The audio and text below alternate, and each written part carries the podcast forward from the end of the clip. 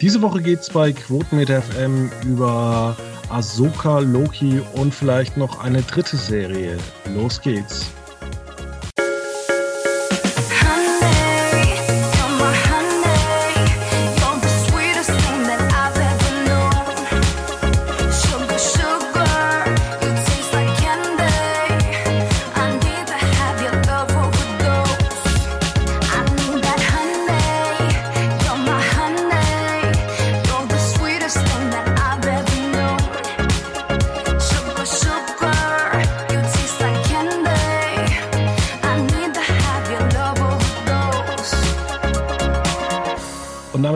Herzlich willkommen bei der neuen Ausgabe von Quotenmeter FM.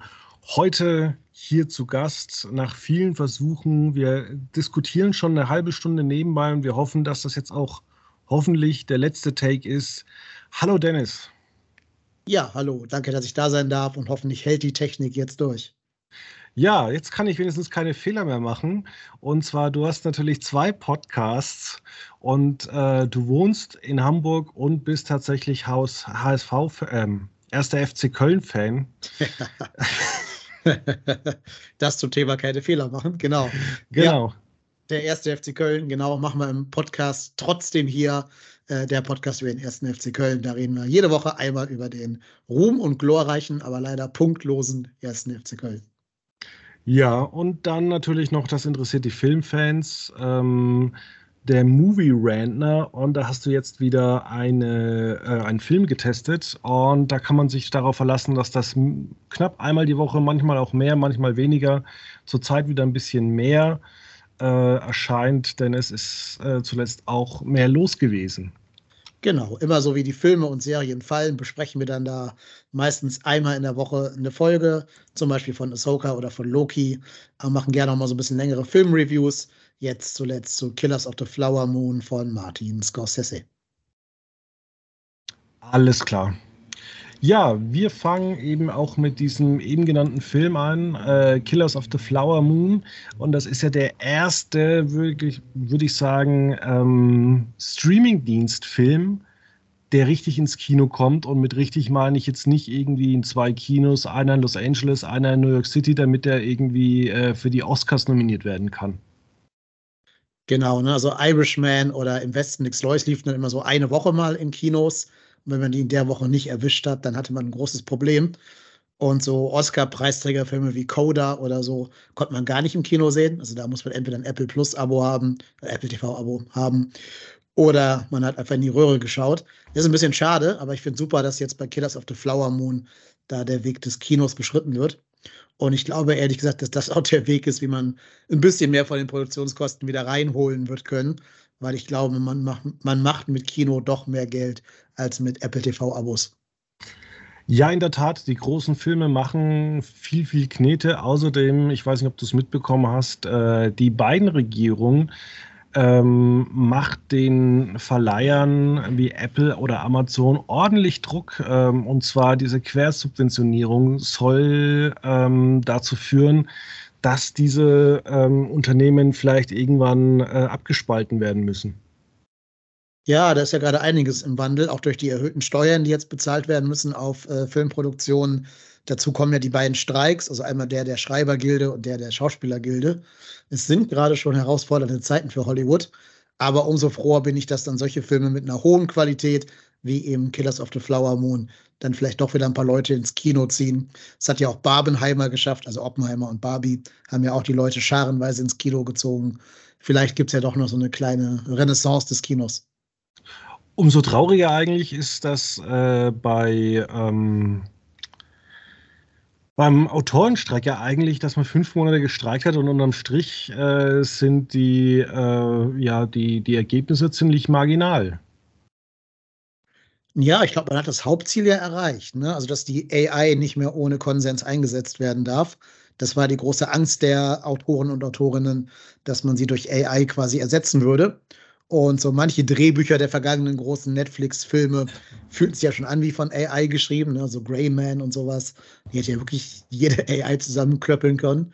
Zumindest aber, das hat man sich zusichern lassen. Aber dafür zahlt doch keiner wirklich dann am Ende Geld, oder denkst du das? Ja, also ich glaube, wenn die Schauwerte stimmen Und wenn du da vielleicht gute, beliebte Schauspieler in der vordersten Front hat, hast, ist in manchen Genres das Drehbuch, glaube ich, egal. Also interessiert es wirklich einen, worum es bei Greyman geht? Oder will man da nur Haut drauf Action mit äh, Captain America sehen? Ich weiß es nicht so genau. Ja, aber ich glaube, irgendwann denkst du, ja, aber ich, ich glaube, dass Film immer noch so ein Markt ist, dann könntest du theoretisch zehn solche Filme machen. Und wir haben es jetzt zum Beispiel bei Horror, dass einfach ähm, fünf Filme floppen und einer groß wird. Ja, man muss auch sagen, Horrorfilme sind das letzte Genre, wo doch große Story-Innovationen passieren. Ne? Findest du also, überhaupt? Ja, doch. Ja, echt. Also, wenn man mal einen Film sehen will, wo das Ende noch nicht am Anfang klar ist, wo so Twists und sowas passieren, muss man heutzutage doch fast schon in Horrorfilme gehen. Okay. Und jetzt kommt ja, glaube ich, auch Halloween zurück. Ich glaube, der zehnte Film oder so.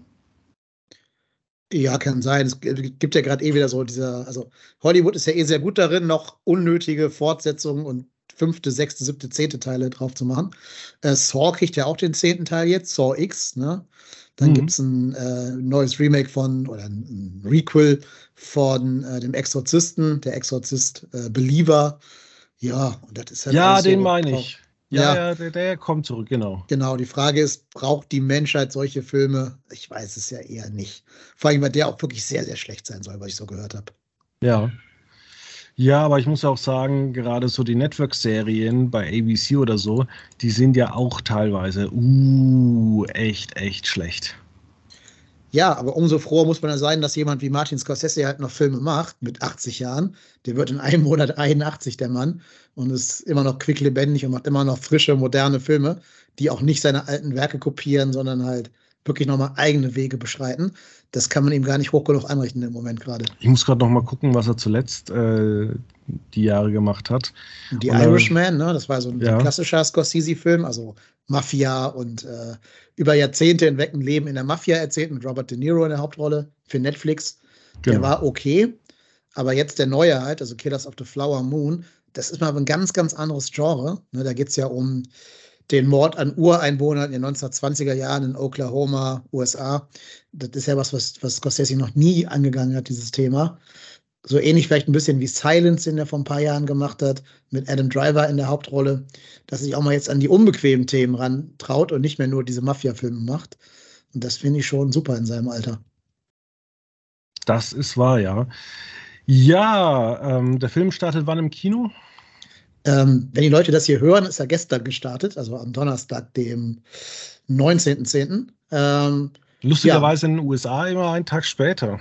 Ja, ja, durch Zeitverschiebung, genau. Es gab so ein paar ausgewählte Previews, wo ich ihn dann noch sehen konnte, zum Glück. Ähm, ja, ich kann wirklich jedem nur raten, sich den Film auch im Kino anzuschauen und eben nicht auf dem Streamingdienst, wo er dann später erscheinen wird.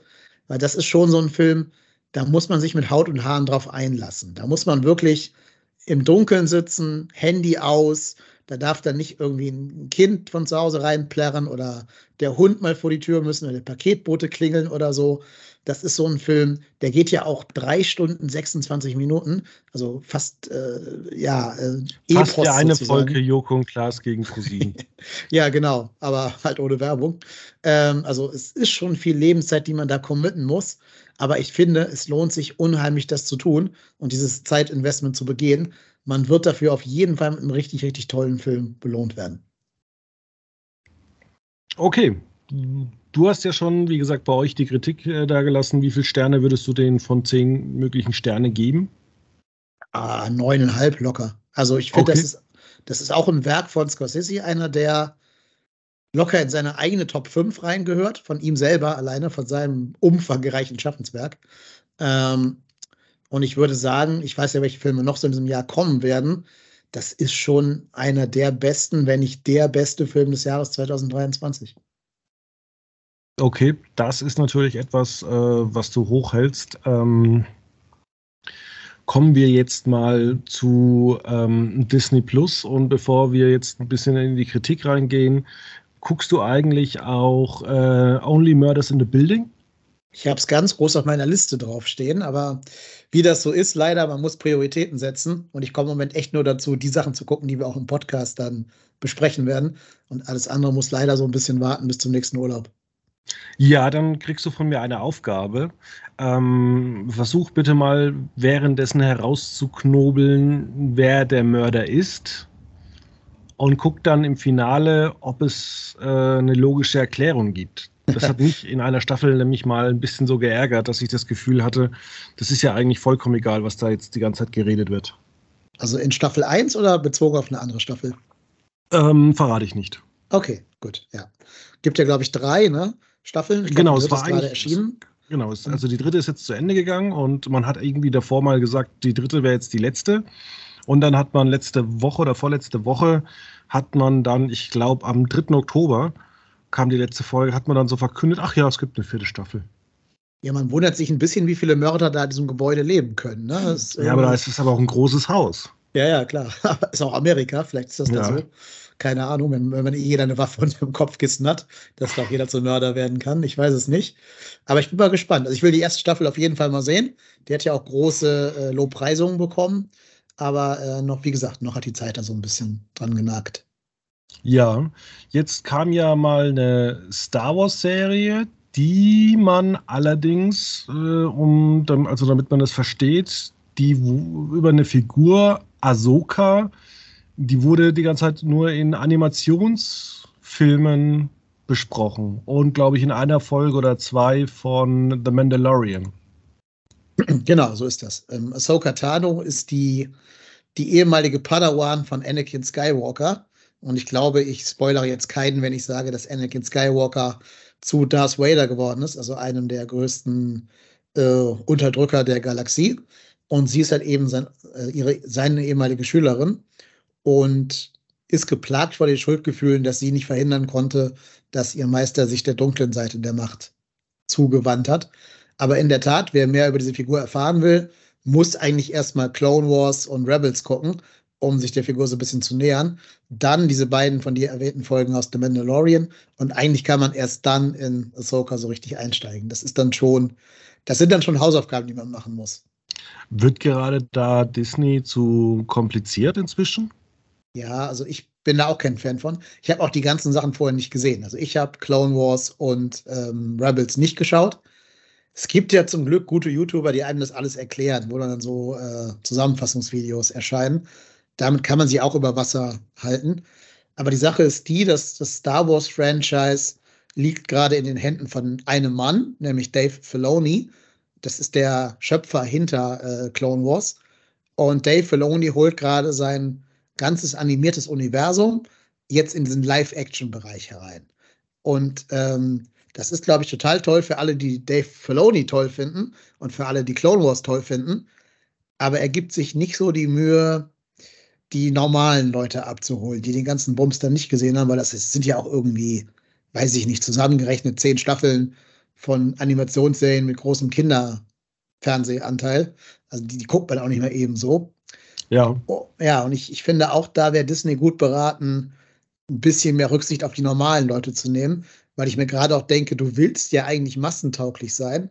Dann Kennst, gib dir doch ein bisschen Mühe und erklär den ganzen Kram. Kennst du Doctor Who? Ja, kenne ich. Habe auch ein paar Folgen gesehen, aber bei weitem nicht irgendwie so ja, also da, der Tiefe wie so, andere. Da ist es so, dass man tatsächlich ähm, mal einen Produzenten gewechselt hat zur fünften Staffel und äh, weil es eben vom Sherlock Mastermind dann gekommen ist, äh, hatte die BBC das dann deutlich weiter verkaufen können. Bloß die haben einfach gesagt, äh, wir schmeißen jetzt einfach mal alles raus und fangen einfach mal bei Null an. Und dann hat es vier Staffeln gedauert, bis dann irgendwie so Hintergründe überhaupt ähm, mal besprochen wurden oder dreieinhalb Staffeln.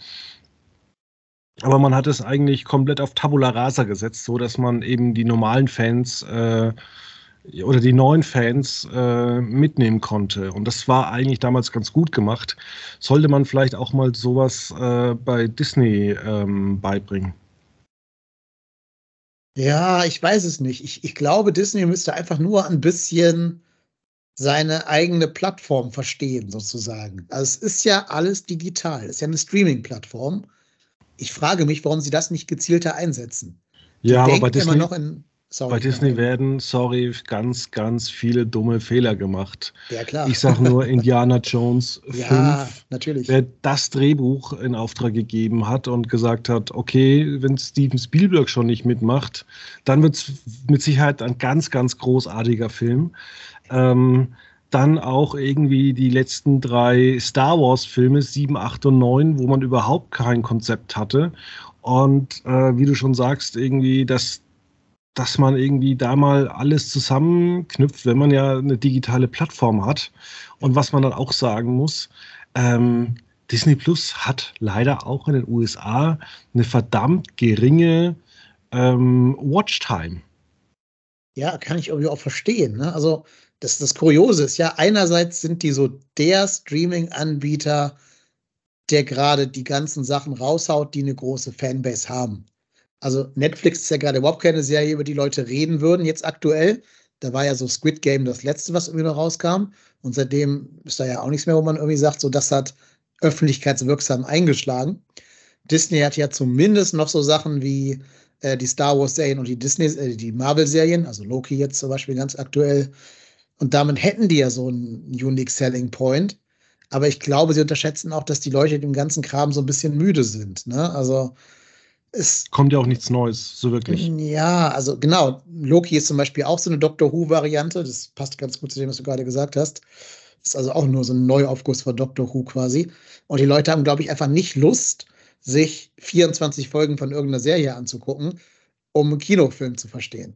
Ja, und da muss man auch mal sagen, irgendwie äh, Doctor Who hat man auch die Folgen verknappt. Äh, also statt 13 kamen die letzten Jahre nur 10. Ich glaube, vorletztes Jahr kamen nur sechs. Dann dieses Jahr, ich glaube, dieses Jahr oder letztes Jahr kamen nur drei. Und dann dieses, Jahr, also jetzt im November kommt das äh, 60-jährige Jubiläum und da gibt es auch nur drei Folgen. Und dann geht es aber, glaube ich, schon Anfang 2024 äh, könnte es schon wieder weitergehen. Aber da sieht man ja auch, dass eine Verknappung extrem gut ist. Ja, wobei Disney jetzt genau den anderen Weg eingeschlagen hat. Ne? Die haben jetzt gerade so ein großes Pamphlet veröffentlicht, wo sie ihren Geschäftsplan für die nächsten paar Jahre darlegen. Und die wollen exakt das Gegenteil von dem machen, was du gerade gesagt hast. Also ich, ich persönlich bin auch Fan von Miniserien, aber Disney will wieder dahin gehen, dass eine Serie wirklich eine Serie ist mit mehreren Staffeln und nicht mehr Miniserien-Events, wie das ja vorher immer der Fall war, sondern es soll jetzt so sein, dass jede Serie immer schon seriell gedacht ist, also in Staffeln gedacht ist und dass jede Folge sich anfühlt wie eine eigene abgeschlossene Folge und nicht mehr wie ein Kinofilm, der immer nach 30 Minuten einfach Cut macht und dann kommt die nächste Folge. Das ist halt genau das Gegen. Äh, der also Sie wollen hochwertige Network-Serien produzieren. Ja, hochwertig ist bei Disney immer so eine Frage. Ja, wahrscheinlich wollen sie das. Ob sie es tun werden, ist eine andere Frage. Aber diese ganzen Marvel-Serien haben ja alle keine Season 2. Also außer Loki gibt es ja keine einzige Serie von, von, äh, von Marvel, die eine zweite Staffel bekommen hätte. Ja. So, ähm, das heißt, es war ja immer als Miniserie gedacht. Das Konzept hat eben nicht funktioniert. Und jetzt versuchen sie halt genau das Gegenteil zu machen. Ich glaube aber nicht, dass Leute, die keinen Bock haben, sich sechs Folgen anzugucken von irgendwas, dann Bock haben, sich fünf Staffeln von irgendwas anzugucken. Ja, es müsste halt eine gute Serie sein. Und wenn ja. man da mal sowas anguckt, was auch irgendwie Disney grü äh, grünes Licht gegeben hat, auch wenn es bei Hulu lief, aber How I Met Your Father war natürlich auch eine scheiß Serie, muss ja, man sagen. Katastrophe, genau. Und die ganzen Marvel-Serien sind ja auch alle nicht gut. Also fast alle nicht. Sowas wie Secret Invasion, das kannst du in irgendeinem äh, amerikanischen Gefängnis den, den Leuten da zur Folter vorführen, aber nicht äh, als Entertainment-Faktor irgendwie. Und es gab ja schon Brief. Ja, ja, klar. Die haben ja auch zum Beispiel die ganzen Autoren und äh, Showrunner von Daredevil Born Again, der neuen Serie, rausgeschmissen. Die haben ja einmal komplett durchgewischt und die alle vor die Tür gesetzt und haben jetzt ganz neue Showrunner äh, dran gelassen. Weil das war auch so ein, so ein Punkt in deren Pamphlet. Die wollen jetzt auch die Serie in Händen geben von Leuten, die in der Vergangenheit schon mal erfolgreiche Shows äh, zu beantworten hatten. Also nicht mehr Leute, die irgendwie gute Autoren waren, aber noch nie eine Show gerannt haben, sondern jetzt halt Leute, die wirklich schon mal Showrunner an einem großen Projekt waren. Und ich glaube, das ist dann auch sinnvoll, weil man unterschätzt das so ein bisschen für das Design einer Show mit den kompletten äh, Zusammenhängen von verschiedenen Folgen und der Koordination der verschiedenen Autoren und so, braucht man auch ein Stück weit Erfahrung. Weil sonst kommt da halt so ein Desaster bei raus wie äh, Rings of Power auf Amazon oder auch diese Secret Invasion Serie, weil sie halt immer bis jetzt sehr unerfahrene Leute reingelassen haben. Und jetzt soll es wieder ganz klassisch, so werden, dass es ein Writers Room gibt, eine Serienbibel gibt, wo drin steht, wie genau die Serie sich anzufühlen hat und auszusehen hat und so. Und dass die Leute viel mehr diesem einen Menschen zuarbeiten, der alles dann unter einem Hut vereinbaren muss. Also vielleicht ist das sogar der Ansatz, um ein bisschen mehr Qualität da reinzukriegen. Das würde ja im Großen und Ganzen tatsächlich auch Sinn ergeben, weil es äh, mitunter immer manche Punkte gibt, wo man sich dann tatsächlich fragt, warum da so vieles äh, ja einfach nicht zusammenpasst. Und wie du schon gesagt hast, Rings of Power oder sowas, äh, also man sollte vielleicht auch mal wieder eine Serie kreieren, die man gut und gerne anschaut. Und ähm, man sieht es ja auch zum Beispiel die großen Sitcom-Erfolge. Äh, da hat ja keiner danach nochmal eine andere große Sitcom gemacht. Larry David zum Beispiel, der hat ja auch nach Seinfeld eigentlich nichts außer Curb Your Enthusiasm gemacht. Ja gut, aber das und, ist doch sehr erfolgreich. Da kommt doch ja, aber das Staffel, ist ja ne? auch also nischenmäßig. Also da guckt ja keiner wirklich auf die Quoten. Und äh, das ist ja auch jetzt nicht irgendwie so, dass äh, da ähm, HBO hergeht und sagt, wir wollen jedes Jahr 22 Folgen, sondern da gab es auch Zeitpunkte, wo einfach alle wussten, er hat gerade nicht so viel Bock und da gab es auch mal zwischen 2011 und 2017 sechs Jahre Pause und dann gab es wieder drei Jahre Pause und dann ist ja jetzt demnächst die zwölfte Staffel geplant nach zwei Jahren Pause und es sind jedes Mal immer nur zehn Folgen. Und da, da, merkt man halt einfach, dass es halt ein Unterschied ist zu diesen sieben Staffeln A24 Folgen, die er damals gemacht hat. Ja, also ich glaube eh, die klassische Sitcom ist so ein bisschen tot gerade. Ne? Ah, also, ja, aber ich, ich glaube, das liegt so ein bisschen an unserer Gesellschaft. Aber ich denke mal einfach, wenn du das 10 oder 15 Jahre machst wie bei Two and a Half Men, dann bist du, glaube ich, einfach fertig und dann bist du auch wahrscheinlich so reich und erfolgreich, dass du sagst, du machst irgendwie was anderes, worauf du schon immer Bock hattest.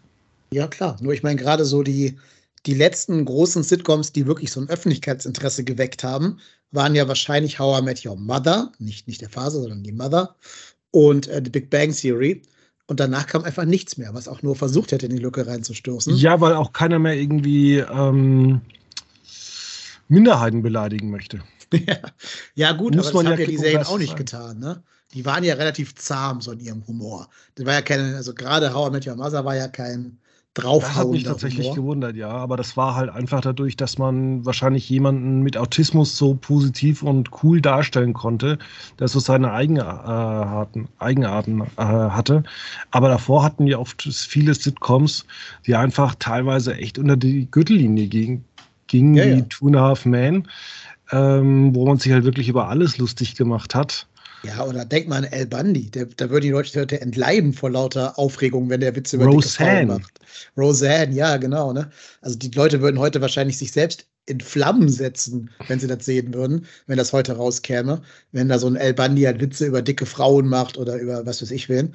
Ähm, das geht heute gar nicht mehr. Bodyshaming und so weiter. Ja, vielleicht haben wir so ein bisschen. Ja schon, du kriegst ja schon teilweise irgendwie einen Strike, wenn du heutzutage bei Twitter irgendwelche Sprüche bei, äh, von, von Stromberg äh, veröffentlichst. ja, stimmt. Auch der würde heute wahrscheinlich nicht mehr gesendet werden dürfen, weil die Leute auch gar nicht verstehen, dass, wir, dass das ja keine positiv besetzten Figuren sind. Also Stromberg ist ja ein armes Würstchen und er hebt sich ja deshalb über andere, weil er selber so ein Loser ist. Äh, da kommt ja der Humor raus, aber das verstehen die Leute, glaube ich, heute auch nicht mehr. Das ist wahr, ja. Ja, ähm, und deswegen war zum Beispiel, also How I Met Your Father ja völlige Totgeburt. Ich fand auch, da gab es viel zu viele Figuren. Du musst dich da eigentlich beschränken, wenn du eine gute Sitcom machst, dass du halt einfach den romantischen, verträumten Typ hast, der irgendwie seiner Prinzessin hinterherläuft, das Genie, äh, den Sidekick, die der oder die Verrückte und dann noch äh, eine Figur. Ja, und so ein bisschen beschränken diese Serien sich ja auch selber künstlich. Also gerade jetzt mal auf diese Disney- und Marvel-Serien zurückzukommen und Star Wars-Serien, die spielen ja immer alle entweder zwischen zwei anderen Filmen, zum Beispiel Ahsoka spielt ja zwischen Episode 6 und 7 von Star Wars. Das heißt, die dürfen gar nicht frei erzählen, was sie erzählen wollen, weil die ja immer nicht dem widersprechen dürfen, was am Ende passieren muss in den bereits gedrehten Filmen. Oder Rings of Power darf ja nicht dem Herr der Ringe widersprechen, zum Beispiel. Richtig, ähm, ja. Ja, und damit beschneidet man sich auch selber an seiner kreativen Freiheit. Und diese ganzen Marvel-Serien, die dürfen auch keine Entwicklungen vorwegnehmen, die in den Filmen passieren sollen. Oder sie müssen so geschrieben sein, dass sie die Filme überhaupt gar nicht tangieren, sondern am Ende immer wieder der Status quo hergestellt ist, den man braucht, um den kommenden Film dann zu verstehen. Also ich mache mal ein Beispiel ganz kurz. Ja. Äh, Secret Invasion beginnt damit, dass Nick Fury im Alles, also Nick Fury ist Samuel L. Jackson, das ist der im Alles, ähm, da kommt er auf die Erde, löst mal eben eine komplette Skrull-Invasion, muss aber am Ende trotz allem wieder im All sein, weil er zum Beginn von dem jetzt kommenden Kinofilm The Marvels im Weltraum ist. Und das ist halt, das ist halt der Tod der Kreativität, wenn du immer dich an diese blöden Eckpunkte halten musst, die ein anderes Franchise dir vorgibt. Also ich muss sagen, die einzige Marvel-Serie, die ich zuletzt angeguckt habe, war äh, Miss äh, Marvel. Und ich bin auch wirklich äh, am überlegen, ob ich mir tatsächlich den anderen Film angucken werde, der ja, jetzt also kommt. Ich werde ihn gucken, weil ich auch die, die Schauspielerin von Miss Marvel sehr, sehr sympathisch finde. Äh, Iman Velani. Genau. genau. Sehr, sehr sympathische junge Dame. Finde ich auch mal schön, dass die nicht so, sagen wir mal, nicht so komplett diesem ich sag mal jetzt Schönheitsideal aus Hollywood entspricht, sondern auch mal so ein bisschen traut sich was anderes zu sein. Das finde ich sehr gut. Ähm, deswegen werde ich es auf jeden Fall gucken. Und ich bin ja auch so ein bisschen Marvel-Komplettist. Aber ich würde dir sogar ans Herz legen, dann doch mal die Loki-Serie zu gucken. Die ist nämlich gut, trotz allem. Die ist gut und die ist auch mutig. Und die ist halt nicht dieser Marvel-Einheitsbrei. Okay, dann gleich beide Staffeln oder? Ja, also mit Staffel 1 muss man schon anfangen. Ähm, Gerade wenn du sagst, du bist Fan von Doctor Who, ist das was für dich? Weil es geht auch darum, dass irgendwie in jeder, jeder Folge wird so eine andere Paralleldimension abgeklappert, wo Loki versuchen muss, bestimmte Personen zu finden, die entkommen sind in so einem, in so einem äh, Verfolgungsjagd-Setting quasi durch verschiedene Dimensionen hinweg. Und ist sehr absurd, aber auch sehr witzig. Und halt Tom Hiddleston, großartiger Schauspieler, der das Ganze auch ein bisschen trägt, gerade in seinem Zusammenspiel mit Owen Wilson, der da ja auch mitspielt.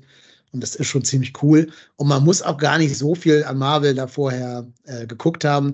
Ich glaube, wenn man Endgame gesehen hat, dann reicht das eigentlich schon.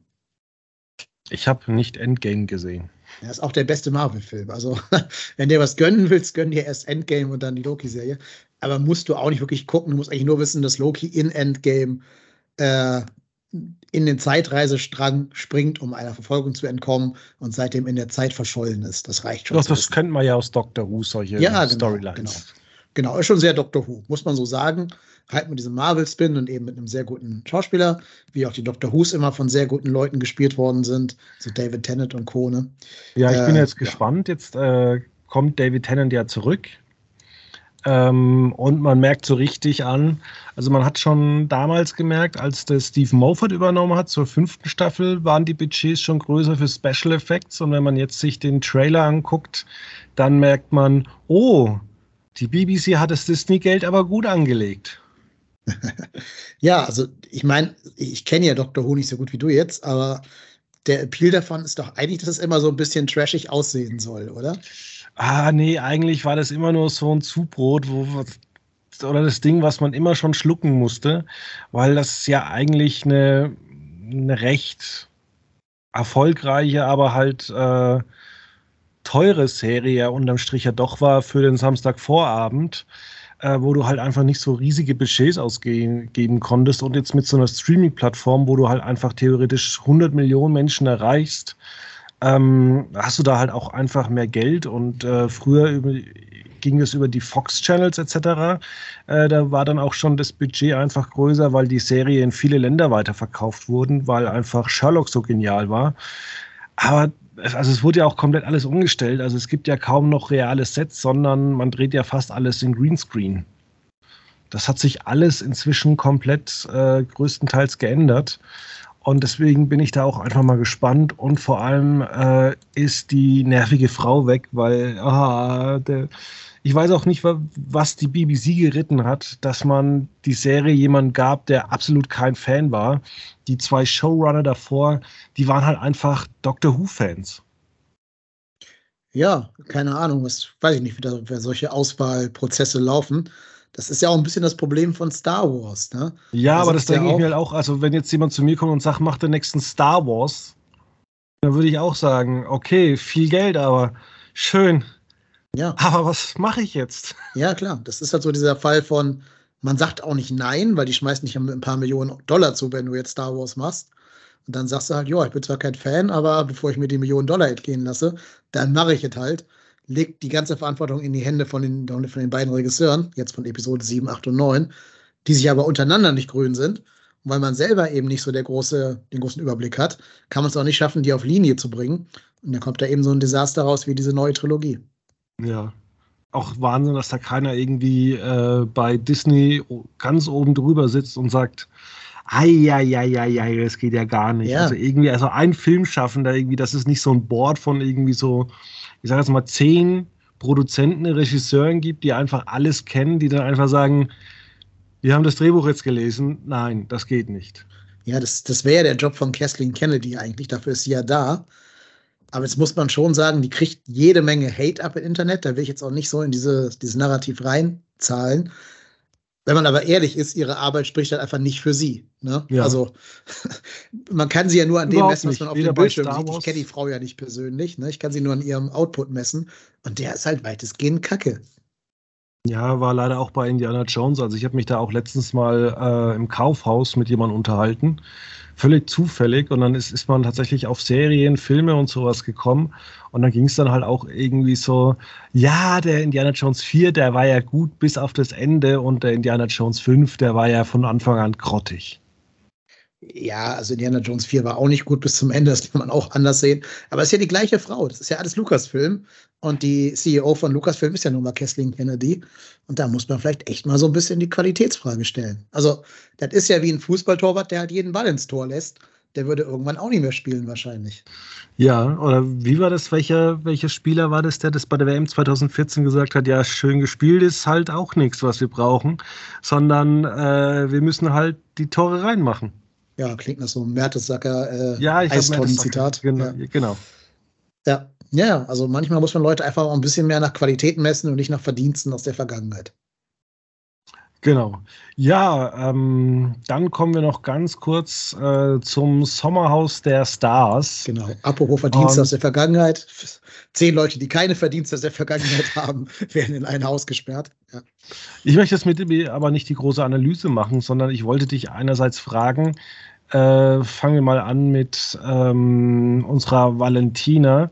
Glaubst du, die spielt das eigentlich alles? Ich glaube, das kann man gar nicht dauerhaft spielen. Echt? Ich glaube, da sind diverse Persönlichkeitsstörungen am Werk, die sich halt dann nochmal bahnbrechen, wenn da ein Scheinwerfer und eine Kamera drauf gerichtet sind. Aber also ich kann mir nicht vorstellen, dass man es schafft, das so lange durchzuhalten, diese Maske zu tragen und immer auch verrückt zu machen. Also Kinski hat ja auch nicht verrückt gespielt, der war halt so, ne? Und so ein bisschen ist sie auch so. Ja, sie ja auch. Also krank im Sinne von, die wird schon irgendeine narzisstische Persönlichkeitsstörung haben oder irgend so ein, ohne jetzt Ferndiagnosen machen zu wollen, aber das wirkt ja alles schon so ein bisschen Borderline-mäßig bei ihr. Und ich glaube, äh, ja, schon eine große Herausforderung. Ja, sie rastet ja auch teilweise von 0 auf 100 aus. Ja, ja, klar. Aber wer schon mal mit Leuten gearbeitet hat, die halt solche Persönlichkeitsstörungen haben, der kennt dieses Verhalten. Ähm, ich glaube, ich sehe da eher großen Therapiebedarf als jetzt äh, die große Schauspielkunst. Ja, was sagst du zu Claudia Obert? Äh, also, dass sie so früh raus ist, ne? Also, ja, so, so ein Format lebt doch schon. davon, so ein Format lebt ja davon, dass du da eine Handgranate reinwirfst. Und das wäre natürlich Claudia Obert mit ihrem äh, Macker da gewesen. Aber die wurde ja leider sehr, sehr bald dann rausgewählt. Ich finde eh dieses Format doof, dass die Leute da selber ihre Kandidaten rauswählen können, die Teilnehmer. Das schadet halt dem Entertainment-Faktor. Also ich finde, da müsste eine Redaktion entscheiden, wer drin bleiben darf. So, wer kein Entertainment Value hat, raus. Und wer hohen Value hat, der bleibt drin. Und dann wäre Claudia Obert da auch noch drin. Wer mit der, genau, wer ähm, miteinander am wenigsten interagiert, fliegt raus. Ja, sowas, genau. Ne? Oder wenigstens Screentime, tschö. Und dann würden da wahrscheinlich eher Tim Toupé und seine Blondine da rausfliegen als Die machen sie ja eigentlich Obert. recht geschickt. Die halten sich einfach mal von allem fern. Ja, die sind ja auch vom Alter her ein bisschen äh, entrückter von den jungen Leuten, die da spielen. Äh, ja, es fehlt tatsächlich jemand wieder von Goodbye Deutschland dieses Jahr, weil da ziemlich viele Junge dieses Jahr dabei sind. Das finde ich ein bisschen schade. Also da ähm, fehlen, wie gesagt, ein paar Leute und Claudia Obert war ja eigentlich ganz lustig. Ähm, Ja, aber ansonsten, was gibt es noch zu sagen? Es ist natürlich Wahnsinn, dass man einfach äh, in der achten Staffel jetzt äh, produziert die gleiche Firma Seapoint natürlich auch prominent getrennt. Also, dass man jetzt äh, zehn Jahre oder in zehn Staffeln einfach die allerselben Spiele abfeuert, ist schon Arbeitsverweigerung. Ja, vor allem, weil braucht man diese Spiele überhaupt? Also, Nein, aber dann wäre die Staffel deutlich kürzer. Ja, klar. Aber vielleicht kann man das ja mit anderer Art von Spiele füllen, die mehr so auf, sagen wir mal, Konflikteskalationen aussehen, wenn man da vielleicht gegen andere spielen muss und nicht immer jedes Pärchen spielt für sich alleine. So wie vielleicht bei Kampf der Reality Stars. Auf ja, wen hat sich Deutschland gefreut und dann kommt raus auf niemanden. Ja, sowas, ne? Oder du musst die anderen irgendwie einschätzen. So gibt es ja in manchen anderen Serien, wer ist der langweiligste, wer ist der gestörteste und so. Dann hast du ja automatisch mehr Stress da drin. Und deswegen gucken wir das doch, weil wir wollen, dass die Stress miteinander haben und nicht, dass die da alle alleine vor sich hinspielen. Ja, vor allem dann gibt es ja jedes Jahr in irgendeiner Folge gibt es immer die, die Challenge reinen Wein einschenken. Und dann, uh, wie jedes Jahr die Überraschung, bei dem, der das Glas überläuft, der darf bleiben. Ja, also ja, ich, ich, wenn ich da die Macher wäre, würde langsam mal ein bisschen frischen Wind reinbringen. Ich würde da auch ein bisschen weniger auf diese voll tätowierten Berlin Tag und Nacht äh, Absolventen da setzen, sondern mal gucken, ob ich nicht Leute finde, die, die man vorher auch schon kennt, dass man da vielleicht ein bisschen mehr äh, Bindung dadurch bekommt und dann eben auch diese Spiele irgendwie anders gestalten. Ja, jetzt wird ja schon wieder gemunkelt, dass Sat1, Kabel 1 oder weiß der Herrgott irgendwie so ein Sender Big Brother nächstes Jahr zurückbringen könnte. Ja, gut. Wann war die letzte geschenkt. Staffel? Ich weiß es 2020. 2020, ja gut, das war jetzt auch keine lange, keine lange Abwesenheit. Ja, braucht die Menschheit das noch? Keine Ahnung. Ich weiß oh, nicht. ich weiß nicht. Nee. Ich meine, du kannst ja jeden inzwischen irgendwie 24 Stunden bei YouTube oder YouNow ja, oder eben. was es alles gibt angucken. Ja, genau. Wenn dann tatsächlich mal so ein Sozial, also was ich mir immer gedacht habe bei Big Brother, entweder du machst es halt total langweilig, dokumentierst es dann bei ZDF Info vielleicht, ähm, vielleicht auch dann auch mit psychologischem Wert. Oder du machst halt dann auch mal so ein äh, Event, wo du halt dann einfach mal sagen musst, ähm, oh, wie kann man das am besten beschreiben, dass du mit Punkten arbeiten musst. Das heißt, dass äh, du zum Beispiel so ein Social-Media-Zimmer hast, wo du dann einfach äh, Livestreams machen kannst mit deinen Zuschauern, dass du da halt Punkte bekommst, dass du halt auch deine Bude dir besser einräumen kannst. Das heißt, du fängst halt mit, mit einem Bett an und irgendwann können die sich halt mal zusammen geilen Fernseher kaufen und dann dürfen sie halt vormittags oder sonst irgendwann halt mal Fernsehen gucken oder müssen halt dann irgendwie zusammen spielen, wie Games oder sowas machen. Sport machen und solche Sachen irgendwie, dass das halt Ganze auch äh, einen Sinn hat, aber sich da immer nur reinzusetzen und den Leuten beim drei Monate herumgammeln zuzugucken, das ist jetzt irgendwie auch total dämlich. Ja, vielleicht könnte man es ja so machen, dass man die, die Punkte entweder für egoistische Sachen einsetzen kann, also für Kippen und Alkohol, keine Ahnung, oder dass man zusammenwerfen muss und dann hätten alle was davon. Ich glaube, dadurch wäre da auch so ein bisschen mehr Zunder drin. Mhm. Ja, und dass sie halt dann trotzdem vielleicht auch jeden Morgen irgendwie äh, das Tagesgeschehen äh, kommentieren müssen, was man dann auch dann gleich bei TikTok mit raushaut. Dass man dann zum Beispiel auch immer so verschiedene Challenges hat, dass man die Schlagzeilen singen muss.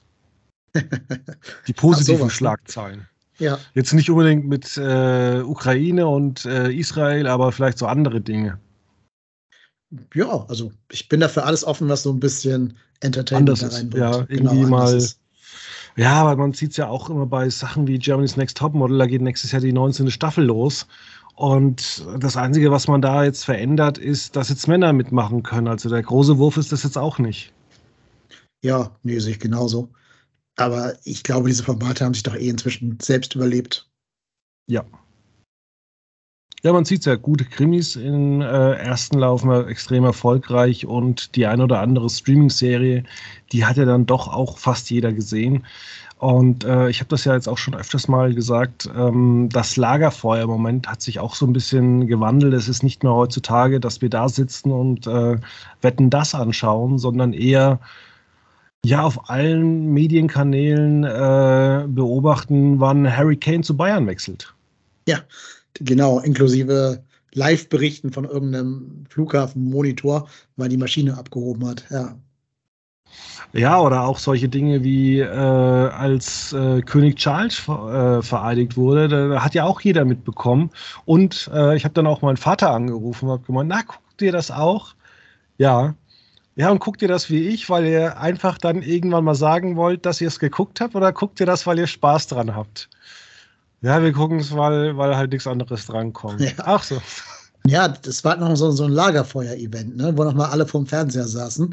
Da gibt es ja auch sehr wenige von in letzter Zeit. Ja, also so ein englischer König wird halt nur alle 70 Jahre neu gewählt. Äh, unsere ja. Monarchie, die wir noch haben, ich glaube, Hashtag Prinz Dumm, will keiner gucken. Oder was es noch sonst irgendwie alles gibt. Also ähm, ja, wir sind da zum Glück in Deutschland fein raus. Ähm, dafür gucken sich bei uns eine Million Menschen die Oktoberfesteröffnung an. ja, gut, das ist nochmal ein ganz anderes Thema. Äh, es kommt doch, glaube ich, nächstes Jahr die letzte Folge Wetten das. Da bin ich mal dieses gespannt. Dieses Jahr sogar. Dieses Jahr sogar. Da bin ich mal gespannt, wie viele Leute das vor den Fernseher ziehen wird. Ja, und es gab eine interessante Studie in Europa. Ich weiß nicht mehr ganz genau, woher die kam. Die hat gesagt, äh, Neuauflagen überleben es nur drei Staffeln. Damit hat also ähm, Geh aufs Ganze ist raus mit zwei Staffeln ähm, und jetzt eben Wetten das mit drei Folgen. Und ich bin gespannt nächstes Jahr, wie es da auch mit anderen Formaten weitergeht, ob es da das weitere Formatsterben gibt. Ja, ich glaube, darauf läuft es hinaus, ne? weil ja eben die Leute einfach nicht mehr vom Fernsehen sitzen, um so einen Kram zu gucken. Es ist halt auch, das meiste ist halt einfach, muss man sagen, schlecht. Ja. Ja, ist es halt auch, genau. Also da muss man ja wetten, das fast noch loben, dass sie jetzt mit Thomas Gottschalk wieder so ein bisschen back to basics sind und damit auch wieder so einen gewissen Qualitätsstandard haben, den Markus Lanz da nicht bieten konnte. Aber trotz allem ist da, glaube ich, auch dieses Format dann doch eher ein Relikt. Ja, also klar, und was kam nach Wetten, das, das war ja eigentlich das Supertalent. Das ist jetzt auch schon beerdigt. Kommt jetzt irgendwann auch wieder zurück, wo ich mir auch denke, ja, ob das wieder so super wird, schraubt halt mal an neuen Ideen, macht halt mal was völlig anderes. Äh, vielleicht ist jetzt auch einfach mal eine Zeit wieder mal, wo wir gute Komödien sehen wollen oder einfach äh, Science Fiction oder vielleicht auch Horror. Also ich wundere mich zum Beispiel, dass es äh, keinen wirklichen Horrorsendeplatz gibt und es gibt ja so viele Fans da draußen. Ja, klar. Ich meine, wahrscheinlich hat sogar jedes, jede Nische gewisse Fans. Aber trotzdem dieser Lagerfeuer-Aspekt, den haben doch eigentlich nicht mal mehr Länderspiele, oder? Also, weiß nicht, hast du Zahlen, wie viele Leute RTL geschaut haben am, äh, wann war das? Am Sonntag? Samstag? Oh, ich glaube, das war 6 Millionen, 6, 7 Millionen. Millionen. Tatsächlich ist das immer noch so äh, wieder so ein kleines Lagerfeuer. Moment, ja. Aber man muss auch sagen, dass äh, abseits ja, das Problem ist, gerade gegen Fußball äh, sendet ja auch der ein oder andere Fernsehsender ja wirklich auch nichts mehr. Also wenn Pro7 da irgendwie so zwei Clipshows zeigt, dann fragt man sich doch immer, warum? Also es gibt doch immer noch eine Zielgruppe abseits dieser Clipshows. Ja, ich frage mich auch, auch wer, ne? wer, wer, wer, guckt sich denn eigentlich am, am Wochenende Samstag so Clipshows an? Ich habe ja schon mal dieses Ding gesagt, da kam irgendwie mal so Dienstag so eine Clipshow. Da habe ich da mal reingeschalten und ähm, da ging es dann darum, äh, dass, dass sie dann mal eine Frau gezeigt haben, die verschiedenen Code gesammelt hat. Und äh, das, diesen Ausschnitt hat man aus irgendeiner TBS-Show aus Amerika. Und dann denkst du ja auch mal, jetzt überleg mal, du machst irgendwie so einen Familienabend, kaufst irgendwie ja. ein Chips und irgendwie deine Kinder noch da und dann schaltest du pro sieben ein und kriegst sowas zu sehen und denkst ja auch, ja. toll. Ja, vor allem, also auch das, da brauche ich auch kein ProSieben für. Da kann ich doch, wenn mir der Sinn danach ist, YouTube anmachen und sehe genau das Gleiche, aber dann, wenn ich da Lust drauf habe und nicht, wenn ProSieben sagt, jetzt bitte lachen zur jetzigen Uhrzeit. Ja, es ist halt irgendwie äh, enttäuschend, dass da halt auch kaum noch ja, so wirklich gute Sachen produziert werden. Also auch diese ganzen Filmpakete. Ich habe letztes Mal wieder so einen Trailer gesehen von Kabel 1 aus dem Jahr 2005. Und ich habe dann einfach mal diese ganzen Filme äh, geguckt, wann die das letzte Mal im Fernsehen gelaufen sind. Und da sind viele einfach seit zehn Jahren aus irgendwelchen Paketen rausgefallen. Ja, genau. Und das Schlimme ist, die, die könnten ja zu Hause finden. Zum Beispiel bei Disney Plus, die ja auch Paramount, äh, nicht Paramount, sondern äh, TriStar und Fox und so gekauft haben. Aber die zeigen die Filme ja teilweise auch nicht. Und damit sind die einfach verschwunden. Es gibt ja. Filme, die kannst du im Moment weder auf DVD, Blu-ray kaufen, noch kannst du die im Streaming sehen. Die sind gerade einfach aus dem kulturellen Schatz herausgefallen. Ja, übrigens auch viele ARD und ZDF äh, mhm. Kinoproduktionen. Ja. Da gibt es ja wirklich auch keinen Markt dafür, dass da irgendwie einer mal so sagt, okay, ja, dann, dann verscherbeln wir die wenigstens an RTL Crime oder an Sat1 Gold. Ja, das Interesse besteht nicht, das bei der Konkurrenz dann auszustrahlen, genau. Die haben aber versucht, dann so ein eigenes Netflix da aufzuziehen. Irgendwie, wie hieß das? ARD Plus, Plus ja. oder sowas? Ja, genau wo ich für Sachen, die ich eh schon mit meinem Rundfunkbeitrag finanziert habe, noch mehr hätte bezahlen sollen. Ja, aber Und, leider ist das von der Politik verboten, wo ja, ich mir auch denke, Leute, also muss das denn sein? Ja. Aber man sollte das vielleicht halt auch mal anders lösen. Und äh, es kam halt wieder zu einer Unzeit, dass man ARD Plus so groß beworben hat, weil dieses Angebot gibt es ja eigentlich schon ewig. Aber dann bringt man das natürlich wieder in Zeiten der Inflation und Krieg und alles wird teurer. Und dann auf einmal wirkt man für ARD Plus und dann denken sich natürlich die Gebührenzahler, hey, Moment, ich zahle doch schon dafür. Mhm. Ja, und jetzt kommt auch hinzu, dass die ganzen Streaming-Dienste alle teurer werden oder zumindest auf Werbung setzen werden. Also wir kommen wieder dahin, dass es wieder mehr lineares Fernsehen geben wird zumindest vom Gefühl her, wo halt ein In Film SD. mittendrin, ja genau, in, äh, wo ein Film halt mittendrin von Werbung unterbrochen wird und noch nicht mal in UHD ist, genau. Ja, und äh, ob ich und die Entwicklung gut finde. Teilweise wird er ja auch wahllos äh, einfach um 20.52 Uhr Werbung gemacht. Ja, also bei den Streaming-Anbietern kommt ja auch die Werbung wirklich mitten im Satz. Ne? Die ist ja nicht ja. an irgendwelche Inhalte gekoppelt. Da läuft ja kein äh, Algorithmus drüber, der sagt, jetzt wäre ein guter Moment für einen Werbebreak oder sowas. Der das kommt Schlimme ja mitten ist ja, es kann aber sein. Weil die ja. Filme, ich meine, du könntest ja ein Skript programmieren relativ günstig, der erkennt, äh, wenn es Schwarzblende ist, ja, kann natürlich. Werbung laufen. Ja, klar. Aber wollen sie nicht. Und das Allerschlimmste fand, ich habe mal einen Film, habe ich mal bei Amazon Freeview geschaut, also dieser Gratis-Version. Das war Maggie, dieser Zombie-Film mit Arnold Schwarzenegger der unheimlich von der Atmosphäre lebt. Und dann kam Werbeunterbrechung, aber weil sie diesen Werbeblock gar nicht verkauft hatten, lief dann da einfach nichts. da war einfach nur so ein, so ein Amazon Prime äh, Logo, aber kein Werbeclip. Aber dafür haben sie meinen Film unterbrochen. Ja. Das ist dann schon maximal frech. Ja, ich denke mir da halt auch immer irgendwie, ich gucke ab und zu mal eine Folge von The Closer bei Freeve oder Freebie.